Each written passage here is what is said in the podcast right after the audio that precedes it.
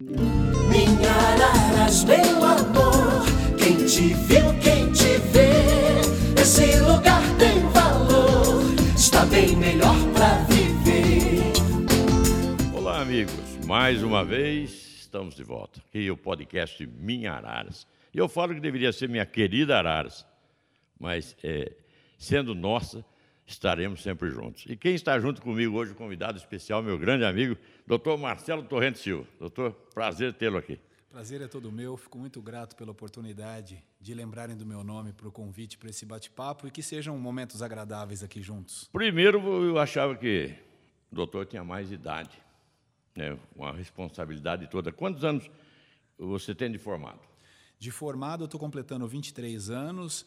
Não vejo problema nenhum de falar de idade também. De idade são 47 anos. Puxa vida. Mas de formado tenho de faculdade 23 anos.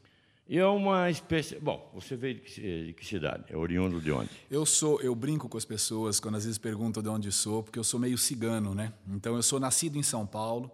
E aí, por motivos profissionais, meu pai foi transferido para o interior. Nós moramos um tempo em Araraquara. Seu pai era médico? Meu pai era bancário, trabalhava no finado Banespa, né, que agora é o Santander. Mas enfim, meu pai, por motivos de trabalho, foi transferido para Araraquara. Dali eu fui fazer faculdade, eu fiz faculdade de medicina na cidade de Catanduva, que é aqui no interior de São Paulo. Sim. Depois fui fazer minha especialização em Campinas. Unicamp? É, para especialização de cirurgia pediátrica, é obrigatório você fazer dois anos de cirurgia geral. Então, eu fiquei no Hospital Mário Gatti, Sim. que é um hospital basicamente de trauma, um hospital de, de- de alta rotatividade. caramba, né? Muito, muito acidente, muito trauma em Campinas. Depois desses dois anos de pré-requisito, né, que é obrigatório você fazer, aí eu fiz a cirurgia pediátrica na Unicamp.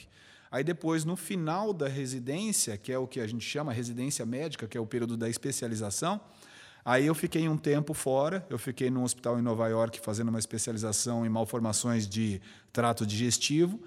E aí apareceu a oportunidade de vir para Araras, mas Araras nunca fez parte do meu escopo, nunca fez parte da minha rotina, quanto família, quanto trabalho. conhecia aqui, então. Não conhecia. Hoje é apaixonado pelo que eu sou. Ah, sim, já tenho uma filha que nasceu na cidade, já estou há 18 anos aqui na é cidade. assim mesmo. Eu conheço vários jogadores de futebol que vieram para cá não foram mais embora. Ah, a gente acaba enraizando, né? Acaba ficando. Gosta da cidade. É uma cidade de qualidade de vida, principalmente para criar os filhos, eu acho que é excepcional.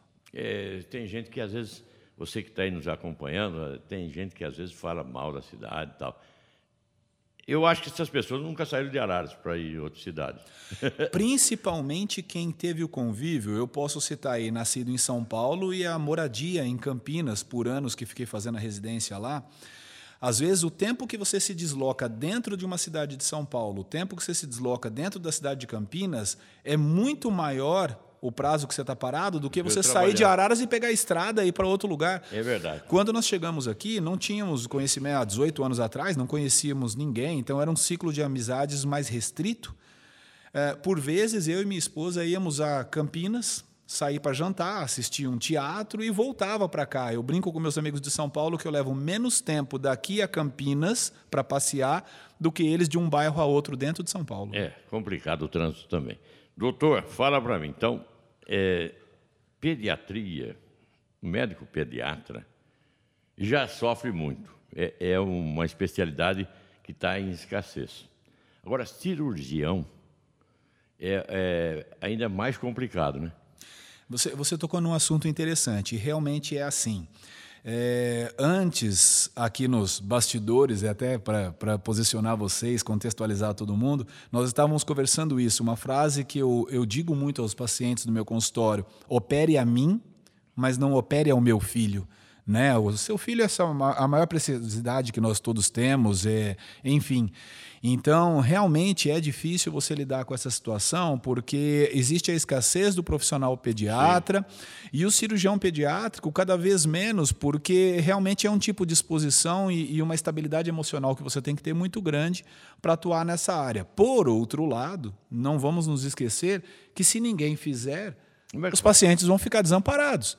Então tem que ter alguém que naquele momento vai fazer a- a- aquela divisão de águas entre o racional e o emocional e trabalhar racionalmente como profissional né, em cima. Mas gostaria de enfatizar que isso não é, obviamente, só na cirurgia pediátrica. Toda a área da medicina é assim, seja na cardiologia. Não, mas eu acho que a pediatria é mais complicada, porque trata com criança. Envolve afetividade com os filhos. Né? É. Quando você não está uh, fazendo o tratamento daquela criança e, e acolhendo a família, é, às vezes você está envolvido, é, por mais que você tente desvincular, você está envolvido até com relação à sua família. É. Né, a sua família. Há uma ligação, né? tem, tem uma ligação. Você, eu, eu tenho dois filhos, é, inclusive deixar um abraço aqui para o Matheus, 18 anos. Matheus e... e a Letícia, com 14 anos. O Matheus já, já, entrou na faculdade, né? O Matheus entrou na faculdade. Nós estávamos conversando aqui antes, entrou na faculdade de medicina Filho também. Filho de médico tem que ser médico? Eu acho que não. Não é necessariamente. Existem as duas vertentes, né?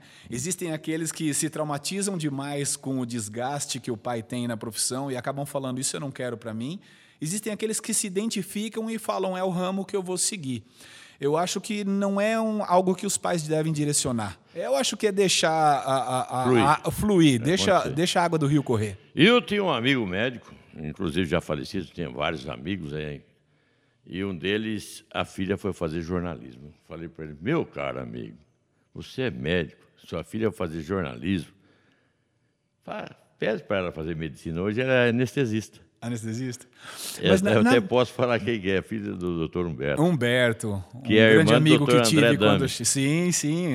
O, o, o doutor Humberto, um grande amigo que tive quando cheguei na cidade, foi uma das pessoas que me acolheu de braços abertos aqui. Então, assim, um, um grande abraço a dele. toda a família aí pelo saudoso doutor Humberto. Doutor André Damen, meu amigo de, de plantões em UTI, meu amigo pessoal de conversarmos bastante. A Lívia, que eu acredito que é quem você está yeah. falando, a ela um grande abraço também. Anestesista. Por, por influência minha, não, mas eu Fiz... Teve uma parcela. É, o pai dela tirou da cabeça dela. Mas como eu estava te falando, Mas né? de jornalista também, viu? É, né? Lógico. Como eu estava te falando da influência que acaba acontecendo. Eu tive o dessabor é, de ter que operar o meu filho com quase dois anos de idade, uma complicação de uma pneumonia. Deve ser difícil. Muito difícil, mas por outro lado, naquele momento, às vezes as pessoas fazem um, um, uma contextualização dizendo que assim não é ético o médico operar alguém de sua família. E a questão não é essa, não envolve a ética.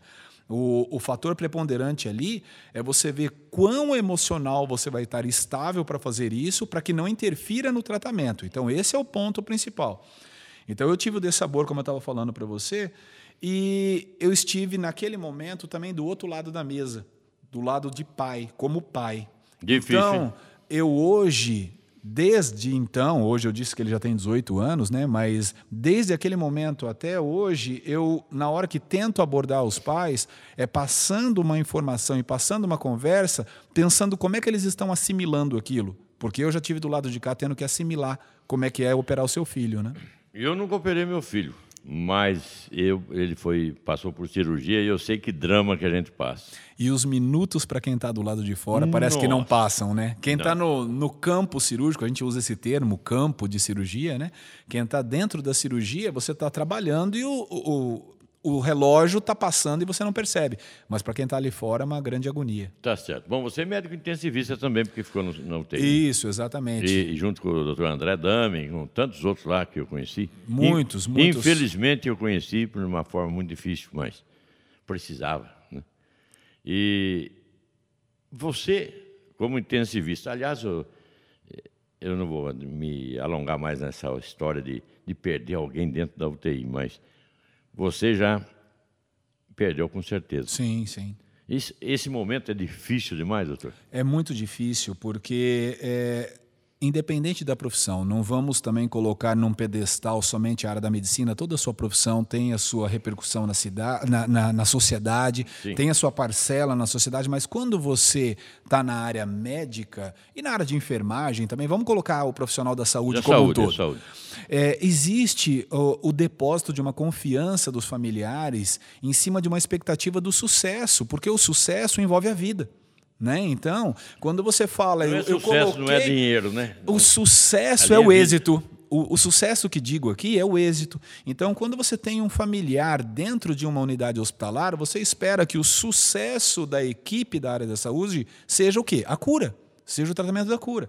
E você não pode esquecer que todos aqueles profissionais ali também são seres humanos, que já perderam entes queridos, que já perderam amigos. Então, quando você chega num momento de uh, realmente das suas limitações, isso abala o emocional, né? Abala o emocional. É, é, é inevitável é ferro, que abale. Né? Ninguém é de ferro. E por mais. E na verdade eu acho que deve ser assim. Porque o tratamento médico, quanto mais humanizado e quanto mais você também entender que você faz parte desse contexto como ser humano, eu acho que você vai acolher melhor o paciente. Quando você ficar muito profissional, você fica muito engessado e isso começa a causar os distanciamentos com a população. Não né? pode ficar muito técnico. Não muito, pode, né? não pode.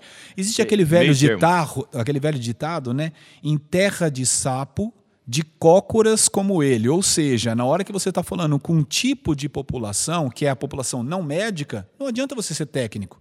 Ele não. vai sair dali falando: Eu não entendi absolutamente nada do que foi me dito. Então, o melhor modo é você falar com uma linguajar é, que se entenda, acolha, porque você também vai penar na hora que aconteceu o insucesso. Mas um tratamento, doutor, e que, é, que chega a um insucesso, não sei, o óbito da pessoa e tal. É, é um, digamos assim, um, um trauma para o médico também. Ele, ele guarda aquilo como assim, como digamos, uma falha. Ou, tem essa, essa questão? Não? Eu, eu mudaria o termo falha hum. por impotência. Eu acho que o termo Sem mais capacidade ali exatamente, porque assim as limitações a quais nós temos tecnicamente chega uma hora decepção. Isso, não tenha dúvida, não tenha dúvida. Realmente a, a decepção, a, aquele sentimento de impotência Sim. e por vezes é importante e se deve fazer aquela reflexão de o que é que eu fiz e aonde eu poderia ter feito diferente. Isso não envolve erro médico, isso não envolve incapacidade médica, isso envolve uma autorreflexão. O que é que, neste caso, por isso, que grandes instituições fazem as suas juntas médicas exatamente para fazer o entendimento do que aconteceu naquele caso. Existem as reuni reuniões e comissões de óbito, grandes instituições, inclusive as acadêmicas, fazem sim, isso para ensinar os alunos, e que hoje é muito importante. Diga-se aqui de passagem que é muito importante que, com essa leva de formação de pessoas que está tendo na área médica, se estimule mais o lado acadêmico a fazer essas comissões para que esses profissionais saiam preparados. Somos humanos como todos todos temos nossas deficiências, as nossas fragilidades. Então, o sentimento de impotência é algo que pesa muito no médico. Chega a frustrar, às vezes. Frustração, exatamente. Tá certo. Doutor, bom, o senhor pegou Covid? O senhor fala Graças... senhor, Não, eu, eu, eu, eu, já estou começando a ficar com os cabelos brancos aqui, mas ainda são só 47. Vamos é. deixar para depois que ficar dos 50. Não, não precisa, por favor. Chame de você. E outra coisa, a gente tem uma amizade longa. Eu quero dizer para você que está em casa no podcast em Minhararas, doutor Marcelo Torrente Silva, e eu, a gente tem, no, na, na época da pandemia, a gente tinha, se falava quase que toda semana. Era isso mesmo. E eu não conhecia o doutor Marcelo pessoalmente, hoje estamos, estamos nos encontrando. Você pegou Covid? Não, não peguei o Covid. O meu filho pegou. Uh. O meu filho estudava em Campinas, estava fazendo cursinho em Campinas, nos ligou um dia falando sobre os sintomas. Minha esposa chegou a se deslocar para lá para ficar com ele. No terceiro, dia, quarto dia, começou a evoluir a doença, nós trouxemos para cá. Ficou em casa, não precisou hospitalizar. Uh, jovem, 18 anos. Eu não, não peguei. Na minha família, mais ninguém, graças a Deus, pegou. E você esteve na linha de frente direto, hein? Sim, trabalhando tanto no lado uh, do privado, que é a Unimed, na UTI, na linha de frente, como na, no, no, público, que era a Santa Casa. Né? Foram esses dois anos de, de, de muito trabalho junto com toda a equipe. Mas você sabe que uma coisa aconteceu nós tivemos a infelicidade de duas perdas médicas da, da, da sociedade ararense, digamos assim. Um deles é o João né? Roque, meu amigo. O João Roque, doutor João Roque, outro Muito saudoso João, com quem também tive a oportunidade de trabalhar em pronto-socorros e tudo mais. Então, assim, mais uma vez, minha referência e, e, e um grande abraço a toda a família dele. E tivemos o Dr. Fábio Pesce, que é de Conchal, mas fazia parte dessa família que é a, a, a, cooperativa Unimed, né? Doutor, essa doença foi terrível e é terrível. Tem gente que não quer tomar vacina. Lembra que a gente, tanto que a gente falou isso no rádio? Muito, muito. Eu é. até agradeço, aproveito a oportunidade de agora aqui em público agradecer toda essa deferência que o Gil teve por mim, de pedir aí que gravássemos alguns vídeos, de, eh, alguns áudios, desculpa, alguns áudios de alerta e explicação para a população, porque realmente uma pandemia que pegou todos de surpresa. Ninguém i- conhecia o vírus. Ineditismo, né? Ineditismo da doença, ineditismo do tratamento, de Sim. como é que deveria conduzir. Então, infelizmente, apesar dos números serem ainda alarmantes, o Brasil está fechando aí com 650 mil pessoas falecidas com o diagnóstico de Covid, ainda existe algum lado negacionista quanto a essa doença e isso realmente nos preocupa. Os Estados Unidos. É, se o senhor conhece lá. Você conhece os Estados Unidos, né? É, metade da população não quer tomar vacina, eles são contra a vacina. O problema lá é exatamente esse, é uma questão é, conceitual. Eu acho que são situações diferentes do que a gente vive no nosso Sim. país, né? Certo. Lá nos Estados Unidos existe uma crença, existe uma cultura, existe uma, um comportamento coletivo de que deixar a imunidade evoluir por si só. Então, assim, o meu filho adoece, com isso ele cria os anticorpos, ele cria a imunidade, Imunidade está de prote- rebanho, fala. a imunidade de rebanho é um pouco diferente desse conceito. A imunidade de rebanho é vamos deixar com que várias pessoas estejam contaminadas e consequentemente imunizadas com seus anticorpos, que aí a doença não se esparrama mais. Então, o que é o rebanho? Muitas pessoas adoeceram, muitas pessoas já estão protegidas, a doença não se alastra. Mas o americano não. Ele acha que, por exemplo, para o sarampo, se o filho pegar, ele vai criar os anticorpos e vai se defender. Ele não entende como a vacina sendo uma preventiva. E isso afetou no Covid, que era uma doença de, de uma virulência, uma agressividade muito rápida. Então, não dava para esperar ter anticorpos. Infelizmente, a pessoa ia a óbito. Como é que nós estamos hoje na Unimed, é, em termos de pacientes? Em termos de pacientes, olha, é, o que está acontecendo com esse final de ano é que muitos de nós nos protegemos muito durante o período do Covid, seja com o distanciamento, seja com o uso de máscaras e seja com a higienização. Foi chegando o final do ano e os números mostraram um descenso, uma queda das contaminações Sim. e principalmente das mortes. Aconteceu, infelizmente, o quê? Relaxamento. As pessoas relaxaram.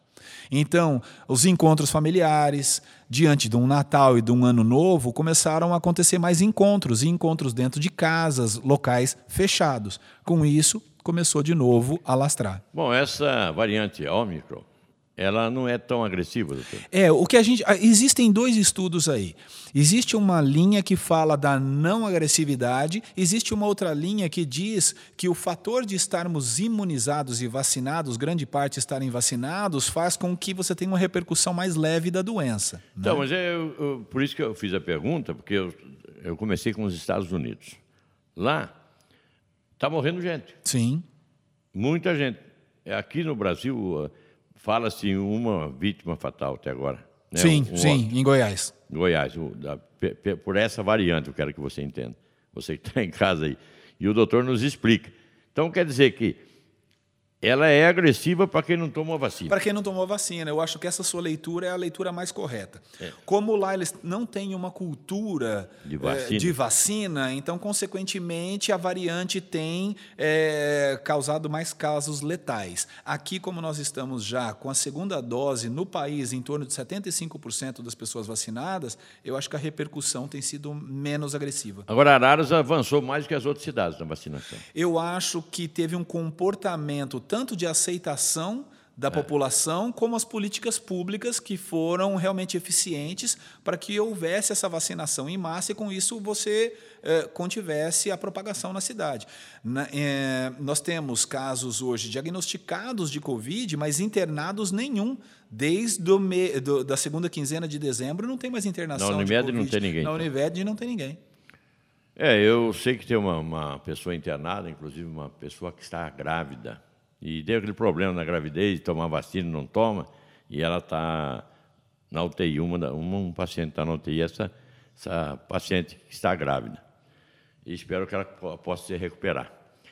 Mas, doutor Marcelo Torrente Silva, é, presidente da Unimed Anhanguera, é isso? Isso. Nós temos muita coisa para falar ainda da área da medicina. Vamos voltar à gripe, depois a gente fala da, da presidência sua. Tá bom? A gripe H2N3 ou H3N2? Na verdade, são duas variantes, né? Variantes do influenza, mas é, H3N2 é a que está tendo maior prevalência agora. Pois é. Bom, você sabe que eu tenho certo conhecimento nessa questão, né? E aí, a gente falava antes, a pessoa pegou o vírus, é a gripe, ela afunda, fundou. Aí a gente falava que era a gripe H1N1 na época, a Isso. gripe do porco, né? Isso. E chegou a morrer gente em 2009, se não me engano. No, ainda até 2016, 2017, 2018, ainda tinham casos graves. É que depois isso ficou um pouco ofuscado com a vinda em 2020 aí do Covid, mas ainda existem internações por H1N1. Ela é tão perigosa quanto a Covid? Na verdade, sim, você, é, é nessa linha do que você está falando. A, a gripe por si só, ela já tem esse grau de repercussão uma vez ah, antigamente se usava aquele uh, aquela gripe comprida que era o termo que, que os antigos falavam a gripe arrastada a gripe comprida. O que, que era isso? Eram as complicações que a gripe dava porque ela dá a complicação. Se você não fizer a hidratação se você não fizer a alimentação adequada não procurar o seu médico no caso dos sintomas que estão agravando isso vira uma pneumonia. Tem as infecções que a gente chama infecções oportunistas. A gripe abaixa a sua imunidade e vem uma outra infecção e, e, acaba te derrubando. Né? Então, enfim, a gripe por si só tem que ser procurada e tratada. É que agora essas variantes começaram a acontecer e com a vinda do Covid, realmente o alarde geral ficou preocupante. Tá certo. Ah, mas eu, eu ouvi também alguma coisa dizendo que a, essa gripe, a influenza que está aí, ela não, não, não evolui para os pulmões da, da forma que evoluía antes. Será que é uma proteção que a pessoa tem? Hum, olha, na verdade, assim, a... existe a... o quadro gripal que pegam as vias aéreas superiores. Então, por isso que as pessoas falam, eu tenho dor de garganta, o nariz escorrendo. Sim. E o que é a via aérea inferior? É a parte pulmonar. Então, assim, a pneumonia viral, ela ainda existe, ela ainda está acontecendo. A questão, mais uma vez, que digo é mudou-se um pouco o comportamento da população com essa história da vacina, né? Não só vacina do Covid, a gente tem as campanhas vacinais anuais de gripe e as pessoas têm realmente aderido. Lógico que existem ainda aqueles que não acreditam, é. que não se vacinam, mas isso tem feito com que o nosso organismo esteja, de certo modo, mais preparado para reagir a essas doenças. Então, assim, Hoje em dia elas matam ainda, hoje em dia existe a necessidade de preocupação do tratamento, mas eu acho que as condições clínicas dos pacientes que hoje se cuidam melhor enfrentam de um modo diferente essas doenças. Recuperam mais rápido. Recuperam mais rápido. É, e a, essa variante Ômicron também dizem que ela fica só nas vias aéreas superiores. É, existe, é como a gente falou, a gente é tudo inédito, ainda. exato, exato, é tudo inédito. Ninguém então, sabe o certo. Né? Então qualquer comentário é uma especulação ainda. Um outro comentário que eu vi é a vacina das crianças. Que, por exemplo, nos Estados Unidos, as crianças de 5 a 11 anos que tomaram vacina adoeceram mais, tem mais hoje pessoas doentes com Covid lá do que antes da vacina. Isso é fake news, eu acho, né? Na verdade, é, ainda como a gente vai ser, um, vai ser uma palavra que a gente vai ficar usando muito aqui quando falar dessa gripe, que é a história do inédito é. e a gente não sabe, é inédito. Coisa números, nova. números ainda preocupam, existem os óbitos sim, aquele conceito de que a criança não pega não é bem assim. Existe um comportamento diferente da criança, até porque o seu, o seu sistema imunológico ainda está em desenvolvimento. Uma coisa que acontece com esses quadros, principalmente o Covid, a pessoa ela não morre necessariamente do Covid. Então eu gostaria de explicar isso aqui para que não fique passado equivocado o que eu quero dizer. Da complicação que vem depois. Exato. É isso. Então, você, o vírus entra no seu corpo, ele causa uma resposta inflamatória. O seu corpo quer matar aquele vírus, ele quer acabar com aquele corpo estranho que está ali dentro. E ele faz uma resposta inflamatória. Só que essa resposta inflamatória é tão elevada em algumas pessoas que acabam afetando o seu próprio pulmão, o seu próprio rim, o seu próprio coração. Lógico que o vírus é o causador, eu não estou dizendo que ele não causa, eu estou dizendo da resposta exacerbada que ele causa. Doutor, eu quero te apertar um pouquinho. Nós estamos falando aqui do doutor Marcelo Torrente Silva. Qual o medicamento ideal para Covid? Eu, eu já conversei com alguns outros médicos aqui, me disseram que eles receitavam a hidroxicloroquina com ivermectina e azitromicina, não é? Isso é, é válido? Você chegou a receitar isso para seus pacientes? Olha, eu, eu não quero polemizar, Sim, não, nem vou entrar é. nesse lado polêmico do tratamento, porque uma coisa, antes de tudo, que nós temos que primar a liberdade do ato médico em exercer aquilo que ele naquele momento entendia como ser a melhor oferta para o seu paciente. Mas respondendo e não fugindo da sua pergunta, eu vou ilustrar para todos que nos ouvem e nos assistem aqui com o um modo mais prático: o meu filho. O meu filho teve, O meu filho foi tratado com hidratação, observação, alimentação em casa e sintomáticos. O que quer dizer sintomáticos? Tive febre, medico febre. Tive vômito, medico vômito. Tive dor, medico dor. Então, tratar os sintomas. Eu não usei nenhuma dessas medicações, uhum. fui só no sentido de observação. Hoje, se você me perguntar qual o tratamento efetivo, eu diria para você a prevenção através da vacina. Não recrimino, gostaria de deixar registrado isso.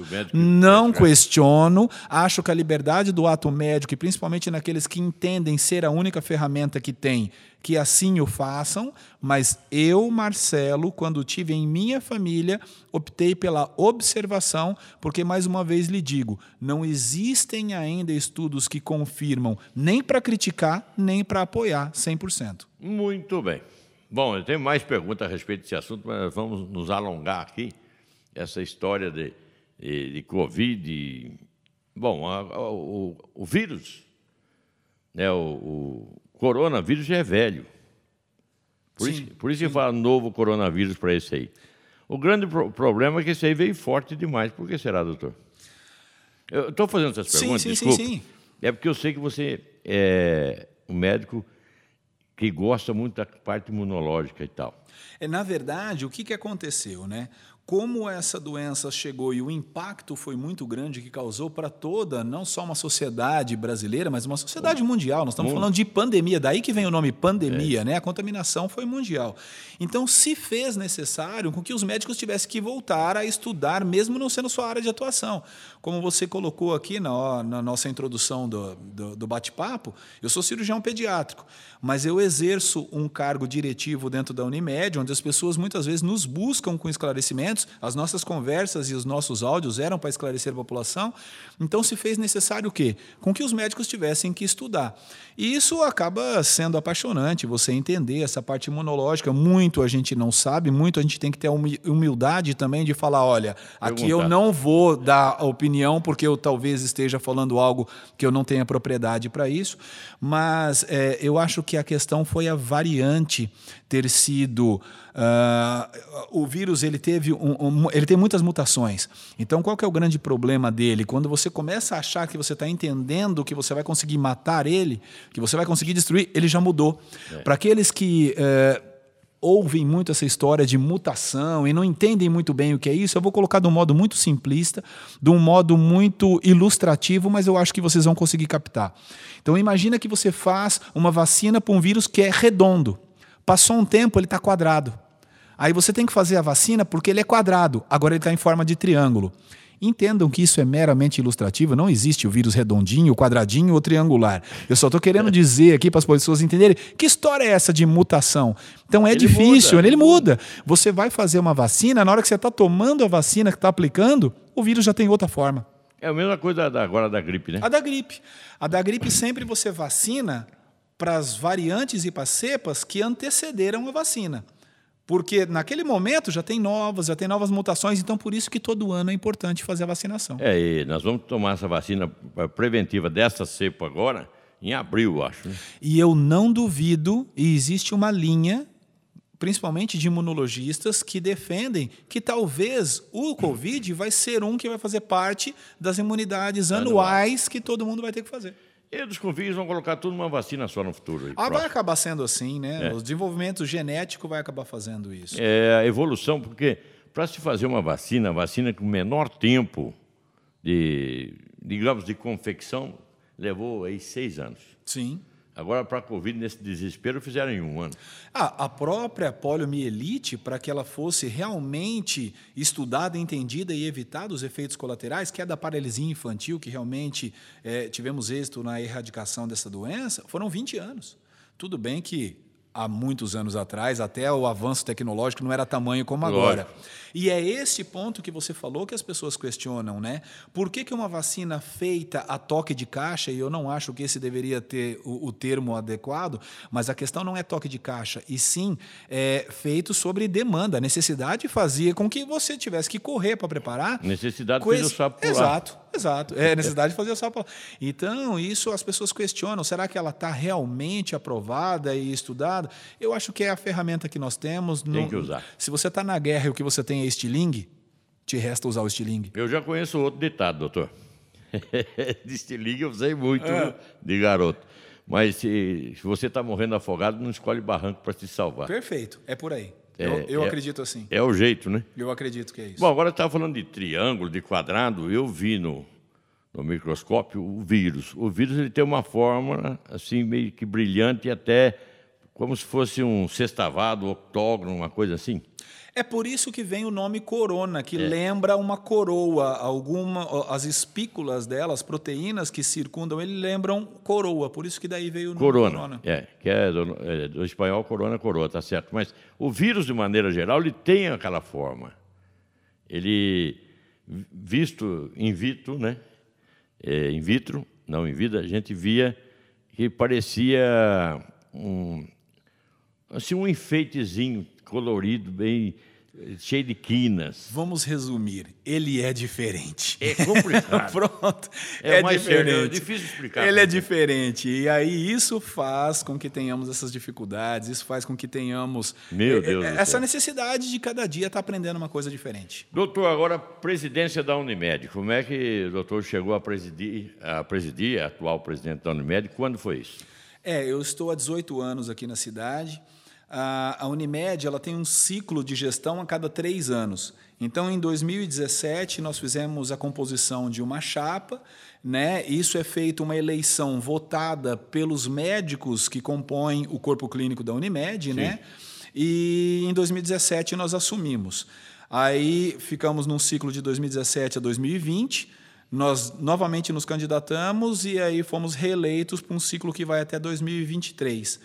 Eu acho que foi um grande desafio. E o maior desafio que eu ah, também, antes de começarmos a nossa conversa aqui, estava falando, foi mudar alguns paradigmas e mudar algum, algumas questões de cultura organizacional. Uma delas foi o nome né, que nós fomos muito questionados até, e até aproveito essa oportunidade para aqueles que não sabem a história, Explicar a gente direitinho. poder explicar direitinho. Então, assim, hoje a Unimed completa em 2022 é, 37 anos. Nós já temos 36 anos, que é em setembro, o aniversário, dia 17 de setembro, o aniversário da Unimed, e sempre foi chamado Unimed Araras. Só que a Unimed Araras, deixa eu explicar um conceito de cooperativas e Unimed rapidinho aqui para vocês, sem querer tomar muito tempo. Imaginem que cada Unimed é como se fosse uma prefeitura. Sim. Então a Unimed de Araras é gerida e administrada diferente de Unimed de Limeira, diferente da Unimed de Rio Claro. Estou falando cidades da nossa região aqui porque são instituições diferentes. A nossa Unimed envolvia e envolve até hoje Araras, Leme, Santa Cruz da Conceição e. Conchal. Só que o nome era Unimed Araras. E isso causava um desconforto tanto para o corpo clínico das outras cidades, como até para os clientes que falavam: Mas eu moro em Conchal, Unimed é Araras, eu moro em Leme, a Unimed é Araras.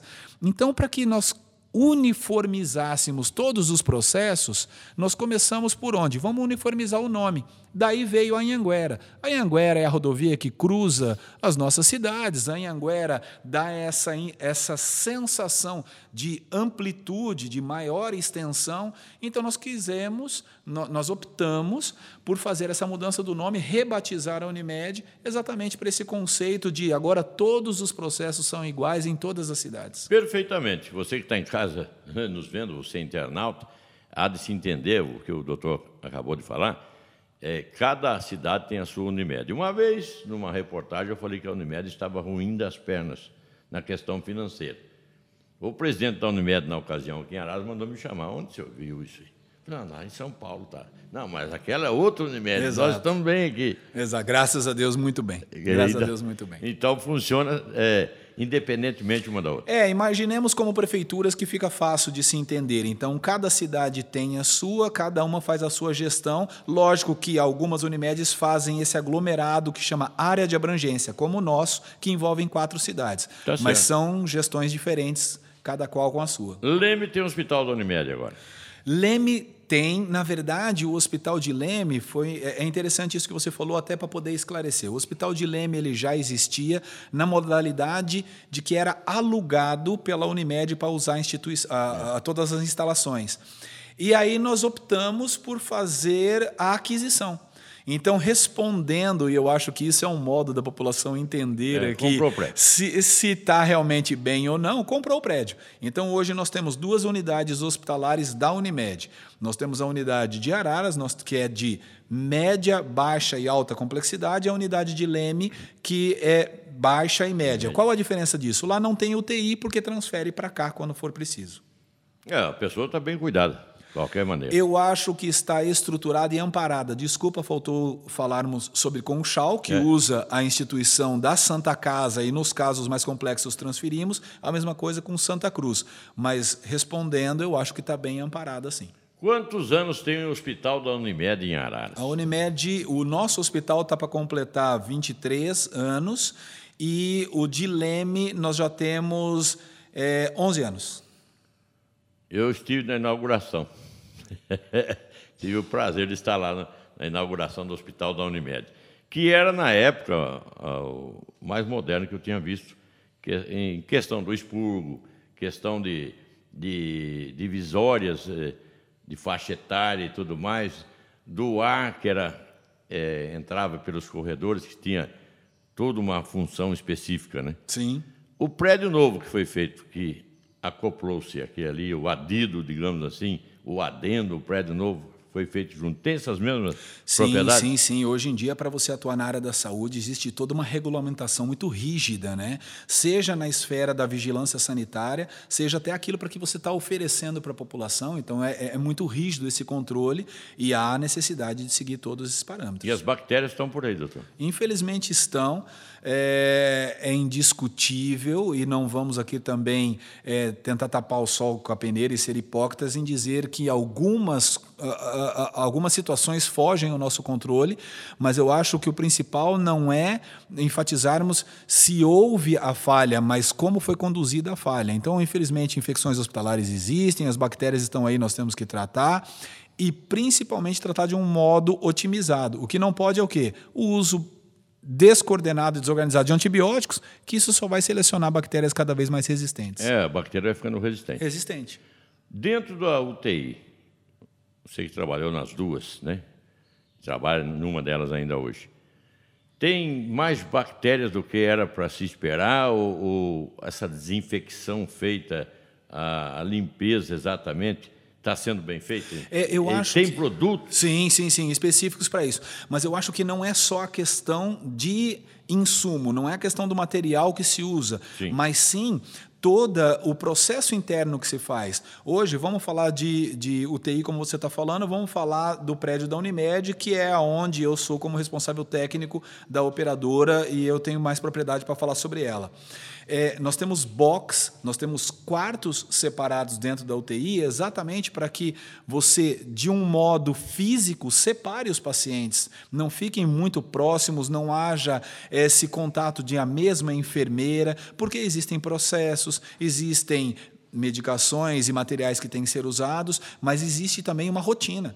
E o principal é você trabalhar com a rotina. É o conceito da rotina, da higienização, das máscaras, dos insumos, do material que você usa, da luva descartável. Tudo isso conta muito. Tem que né? ter um cuidado Muito, extremo. muito grande. Como toda profissão na sua área tem que ter, mas é só enfatizando em cima do que você está falando. Tinha me lembrado de uma outra coisa. Fala-se que a formiga também transmite leva bactéria de um quarto para outro. Sim, sim, por isso da, da importância da detetização, né? Não, não tenha dúvida. Teve uma época em que se fazia a cura de algumas feridas usando açúcar. E aí, por algumas propriedades bactericidas que tem o, o açúcar, então acaba desidratando a bactéria, ela morre, enfim, não vamos entrar muito nesse detalhe técnico aqui. Vai longe, né? Ma- vai longe. Mas assim, isso era uma coisa muito comum nos hospitais antigamente e teve que se parar isso há muitos anos. Eu estou aqui só colocando histórias da medicina para vocês, não é algo praticado no, né, recente, mas por causa das formigas. Úlcera que não Exatamente. sarava, punha, for- a- Punha, açúcar. punha açúcar. E aí, qual que é o problema? Você fazer isso dentro do hospital. Imagina aqui o, o, o exército de formigas circulando dentro do- da unidade, né? E o sargento e tudo mais. E né? os sargentos e tudo mais. O major, o coronel, todo mundo. É, seria um exército completo. É isso aí.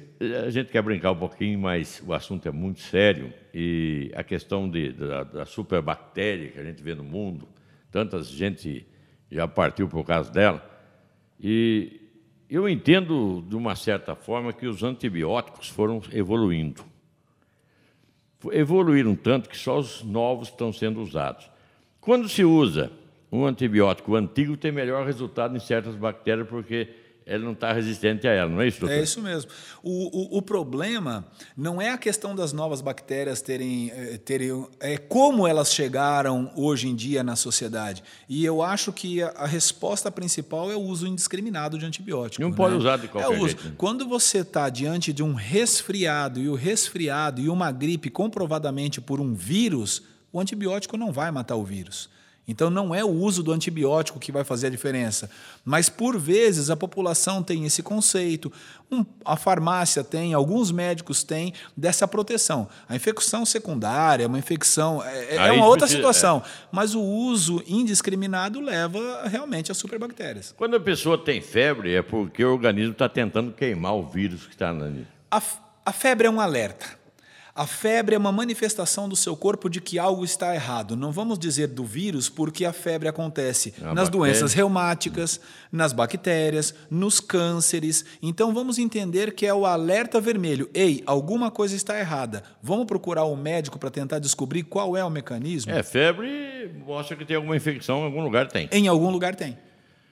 Bom, a gente tem tanto, tanto assunto, nosso tempo já está se esvaindo, né? A gente não percebe, né? É, vai, conversando vai conversando, e, a, e vai tomando uma fluidez a conversa e não percebe. Eu tinha outros, é, a questão desses antibióticos antigos, eu tenho por experiência que aconteceu, infelizmente, mas o antibiótico mais antigo, o mais comum é que deu resultado. Os de primeira geração já não dava mais, porque acho que a bactéria está associada a esses antibióticos. É, é, é, como você falou, né? Então, quanto mais novo, mais prescrito é. Quanto mais prescrito, mais exposição a bactéria tem a ele. E por vezes você pegar um que realmente era algo usado no passado, ela não está habituada, não está exposta. Então você vai ter mais êxito assim, né? Realmente é algo a, a se pesar ali na hora do tratamento. Uma, uma outra saia justa aí, ou calça justa, né?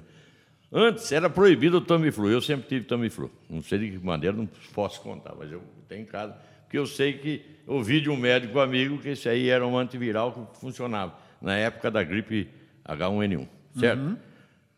Proibido, não, não pode, porque é só o Estado que pode, só hospitalar, não sei o quê. Agora todo mundo está prescrevendo Tamiflu. É, exatamente. É, eu, eu acho que a preocupação é um antiviral, né? é um antiviral, diferente do antibiótico. Mas, enfim, eu acho que era a mesma preocupação de não banalizar o uso, como aconteceram com alguns antibióticos, e chegar um dia você realmente precisar usar e não fazer o efeito.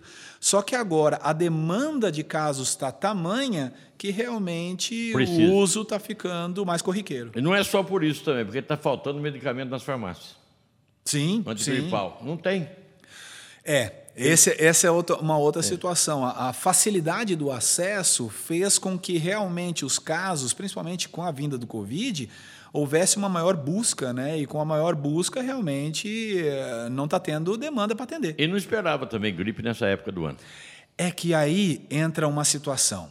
Todos nós ficamos dentro de uma bolha durante esses 18 meses, quase dois é. anos. Então, em casa, quando saíamos com máscaras, e agora nós estamos voltando a nos expor. Então, as atividades escolares começaram a expor as crianças. Nós não tivemos nenhuma internação no período de junho e julho de 2020 e de 2021 prolongada em crianças, internações curtas de dois, três dias, com poucos casos. Bastou voltar às atividades escolares que começaram a aparecer isso de novo, né? É, realmente, a gente vai conversando aqui, vai, vai longe a conversa, né? Precisava marcar um outro dia para o doutor voltar, que é um papo bom que interessa a população de maneira que geral. Que bom, fico feliz que se o tempo está passando e nós não estamos percebendo, é porque está descontraída a conversa. É, a conversa está boa. Mas é, eu quero lembrar que o doutor Marcelo Torrente Silva, é, pediatra, cirurgião, a gente já falou, e também precisou estudar, né, doutor, toda a parte imunológica, é, aperfeiçoar-se por causa dos vírus que apareceram. E tem muito mais pergunta para ele, o tempo não vai dar. E eu gostaria de deixar, então, o microfone para que você faça mais alguma colocação, alguma coisa nós esquecemos de falar aqui, de perguntar e para suas despedidas. E agradecendo desde já a sua presença aqui. Sei que você é muito ocupado. Eu, eu que agradeço mais uma vez, então, a oportunidade. Realmente, a, a gente não vai percebendo e vai tomando a extensão aí da conversa. Fico muito grato por terem lembrado do meu nome na, na pessoa do Gil. Quero agradecer aí toda a estrutura e todo o, o aparato montado aí que vocês têm para esses podcasts. Continuem usando máscaras. Na medida do possível, o distanciamento social é extremamente importante, a higienização. Acreditem na vacina, porque realmente é o mecanismo que hoje nós temos para tentar conter essa doença.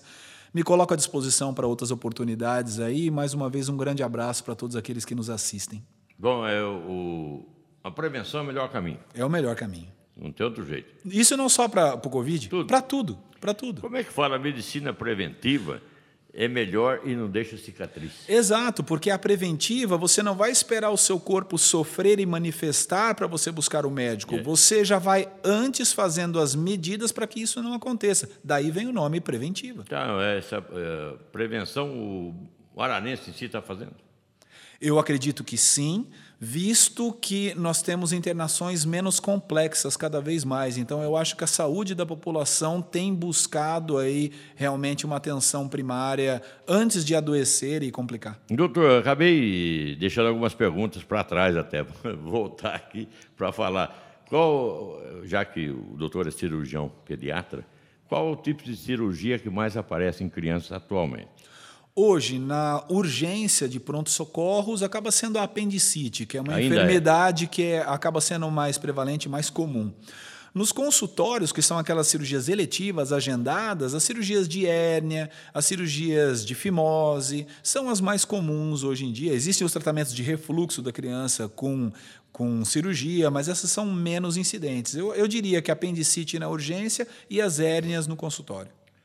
É, de refluxo tem a cirurgia aí que é tanto complicada, mas resolve, né? Sim, hoje em dia, estatisticamente, são 99,4% de êxito na cirurgia. Lembrando que não quer dizer que a criança que vomita é igual tratamento cirúrgico. Aquelas bem indicadas e aquelas realmente elegíveis para cirurgia, 99% de êxito. Doutor, desculpa e tomar mais tempo seu. De Olha modo algum. Eu sei que você tem que voltar para o hospital, né? Tem o seu trabalho lá e a questão de plantões é complicado e você que dirige tudo tem que fazer com que a coisa ande de acordo, que todo mundo fique feliz e trabalhe com amor à, à profissão. Exatamente, é isso? é isso mesmo. Muito obrigado, meu caro amigo doutor Marcelo Torrente Silva, presidente da Unimed Anhanguera. Mais uma vez, um abraço a todos e obrigado a você pela oportunidade. Falamos então com essa pessoa simpática que gosta de falar e fala bem. Eu acredito até que se ele não fosse médico seria radialista. e eu espero que você em casa, você internauta, tenha aproveitado bastante essa entrevista, tanto quanto eu, porque é um assunto que interessa a todos nós. Nosso muito obrigado por estar conosco e até uma próxima, se Deus quiser. Minha Araras, meu amor, quem te viu, quem